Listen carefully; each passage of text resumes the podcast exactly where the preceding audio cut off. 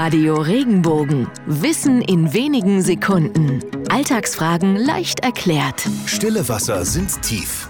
Wenn wir über das unerwartete Verhalten einer eher ruhigen Person erstaunt sind, sagen wir, stille Wasser sind tief. Diese Redewendung haben wir aus der Natur abgeleitet. Steht man vor einem stillen See und beobachtet die ruhige Oberfläche, vermutet man, dass er nicht sehr tief oder gar gefährlich sein kann. Doch im Gegenteil.